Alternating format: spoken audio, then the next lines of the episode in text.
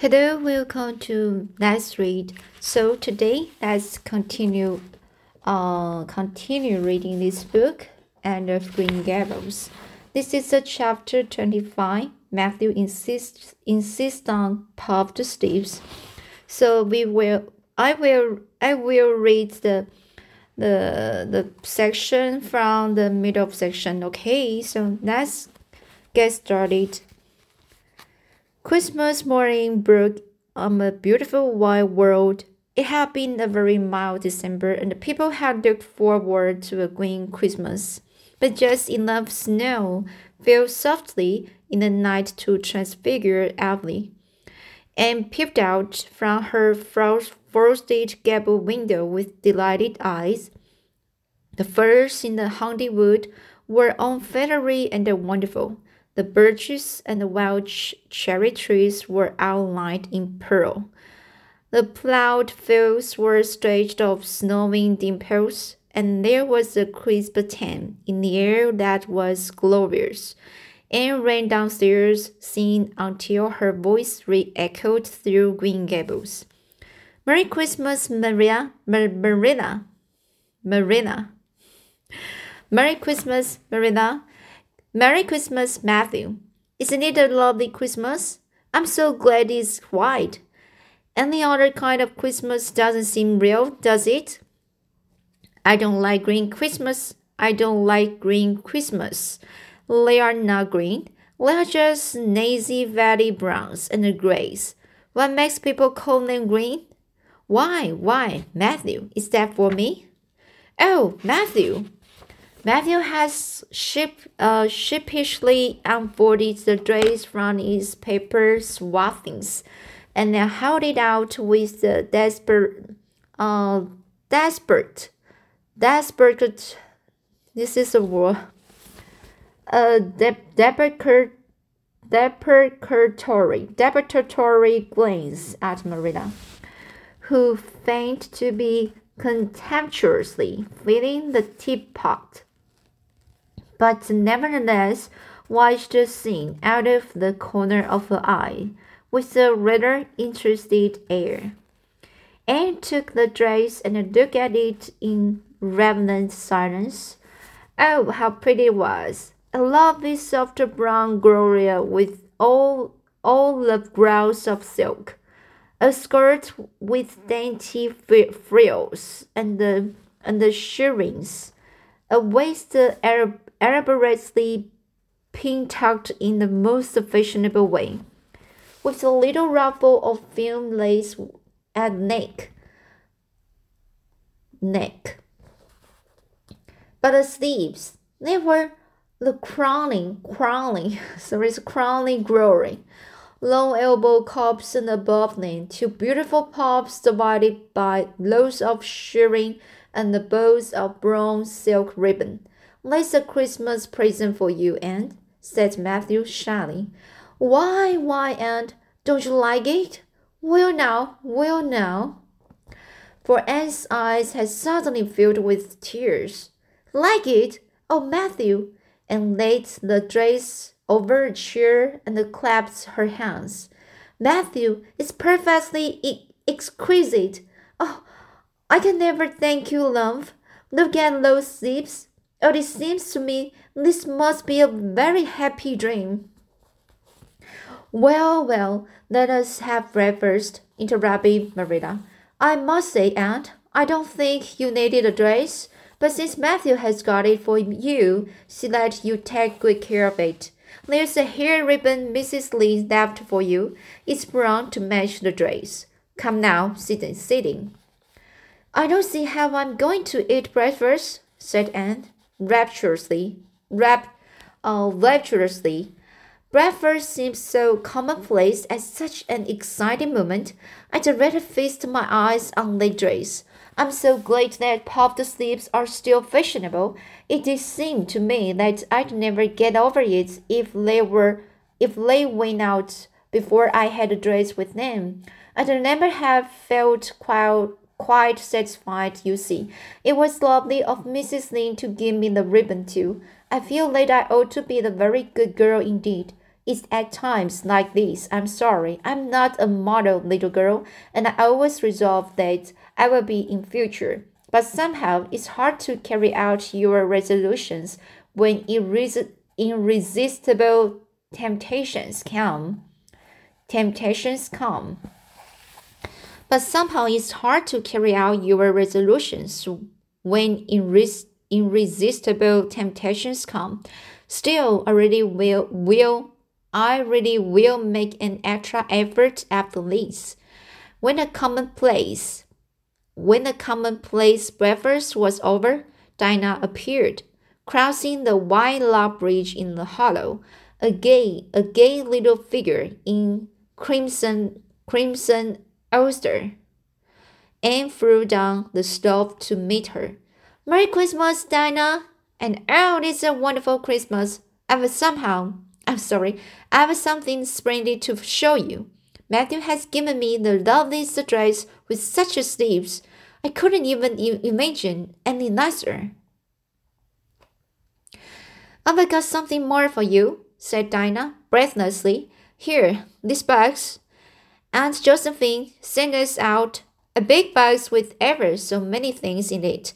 And this is for you. I'd have I'd have brought it over last night, but it didn't come until after dark, and I never feel very comfortable coming through the haunted wood in the dark now.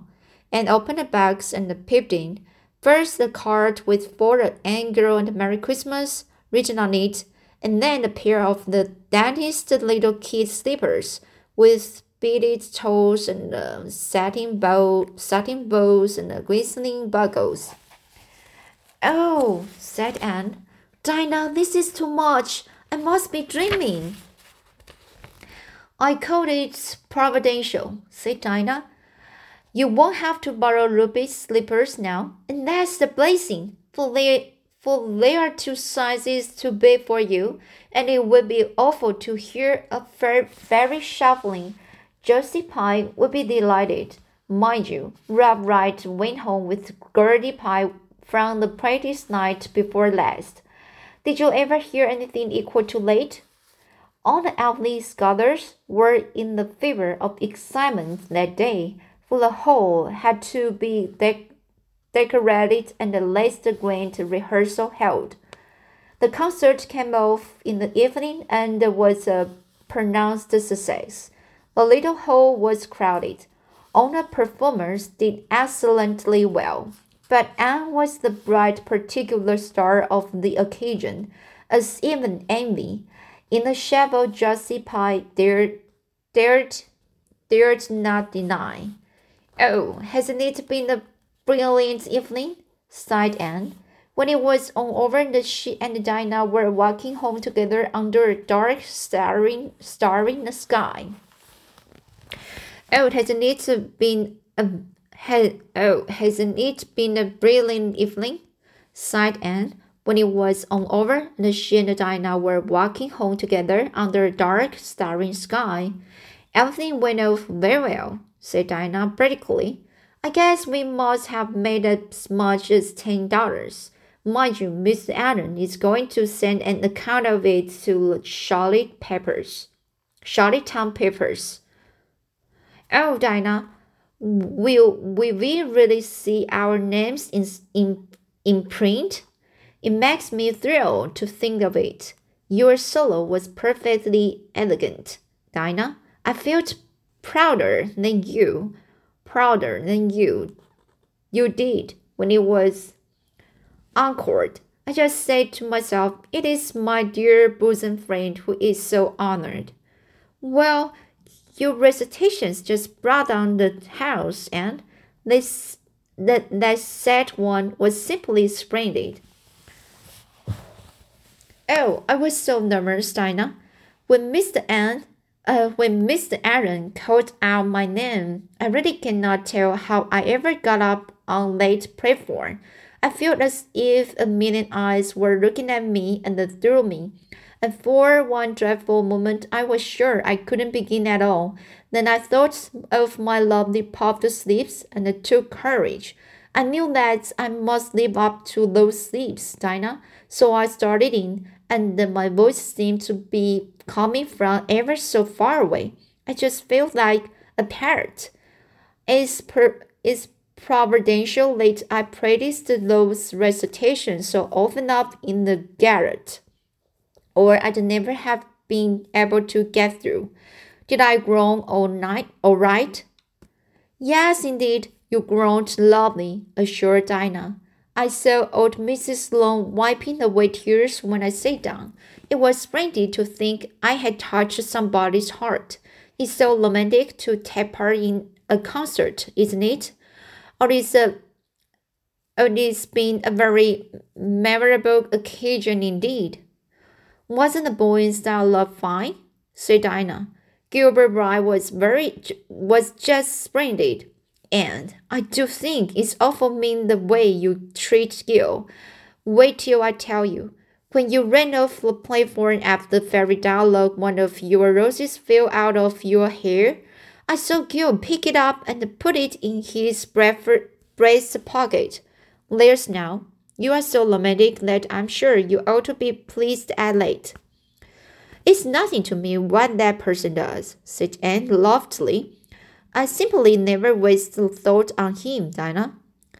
That night, Marina and Matthew, who had been who had been out to a concert for the first time in twenty years, sat for a while by the kitchen fire after Anne had gone to bed. Well, now I guess our Anne did as well as any of us, uh, any of them. Well, now, I guess our Anne did as well as any of them, said Matthew proudly. Yes, she did, admitted Marina. She's a bright child, Matthew, and she looked real nice too. I've been kind of opposed to the to this concert scheme. I've been kind of opposed to this concert scheme, but I suppose there's no real harm in, in it after all. Anyhow, I was proud of Anne tonight although, although, although I'm not going to tell her so. Well, now, I was proud of her, and I did tell her so for she went up upstairs, said Matthew. We must see what we can do for her some of these days.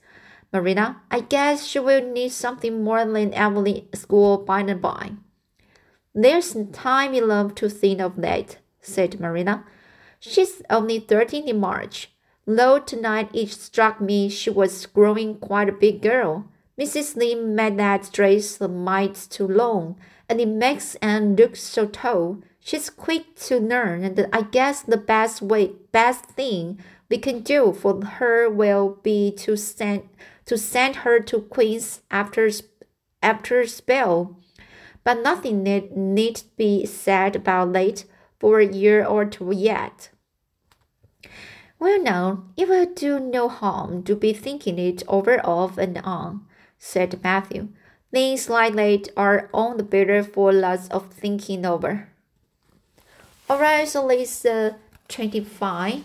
So this is very interesting, and I just can um, imagine Matthew will give will give the special present, Christmas present to to to Anne, especially that's the very beautiful, very beautiful puff sleeves uh dressing. Uh, so and um, uh, of course you you can you can always say uh you you can you can um see that uh, uh the Marina is you she just original originally opposed to the music concert, but after uh she joined the concert, and then now she just said, it's just uh, no harm, in no real harm in it after all. So this is very great, and uh, she even just felt proud of Anne tonight. So this is a a, a very happy ending, and uh, just um, you know, how proud of uh uh how proud proud of she uh thought um uh, Anne is a really great girl and um, she's just uh, felt um, so you know it's like um, um, uh, very uh, it's a like a pressure to to her, and uh, it's not just only a a girl from the you know just from the um, uh, orphan you know not a very not a not a no uh, orphan normal orphan girl right so I believe that um, Anne is so smart and uh, with a very beautiful imagination. Sometimes, of course, when the some big sign of Im- imagination is, of course, not good. And um, uh, so for now, and this very great experience for Marilla, and of course, uh, when uh, just feel feeling is feeling so very happiness um to to meet the Matthew and Marina. So next time I will read chapter 26 the story club is formed. Alright, so let's see today. Okay. See you next time.